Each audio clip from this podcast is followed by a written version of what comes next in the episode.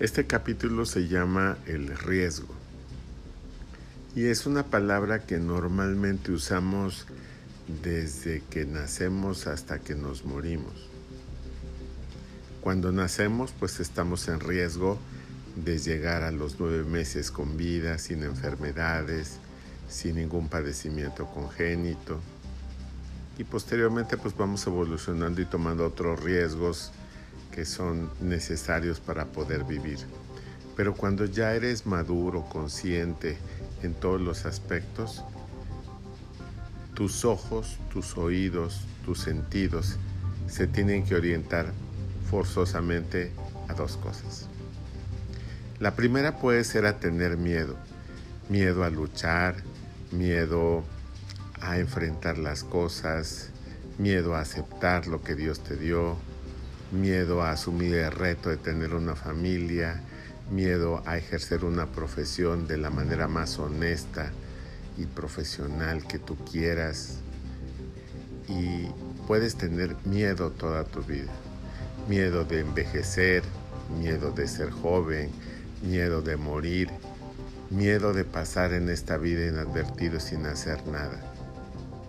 Pero también hay otro otro aspecto muy importante que no debemos de dejar de ver en forma objetiva y óptica y es tener fe y ser feliz. Cuando tus ojos se orientan hacia la luz y cuando tus ojos se orientan hacia quien te dio la vida, hacia quien hace llover, a quien ha hecho y creado toda la vida en un lapso muy breve y nos ha dado la oportunidad de desarrollarnos libremente y de elegir entre el bien y el mal y tú eliges el bien, no tienes por qué tener miedo. Y entonces empiezas a tener fe y empiezas a ser feliz.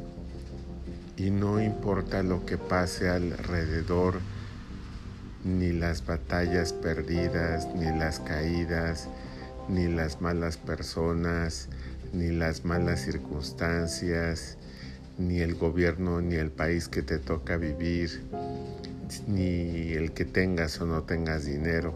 Solamente la conciencia de ser feliz y de ver a los ojos de Jesús te quita el miedo de lograr lo que tú quieras. Qué hermoso es caminar por una playa en donde sientas el agua y la arena en tus pies y sepas que eso lo creó Dios y qué hermoso es voltear al sol, verlo radiante, verlo hermoso, lleno de energía y cargarte de toda esa energía que en realidad es Dios y que te da el potencial de eliminar el miedo de tu vida.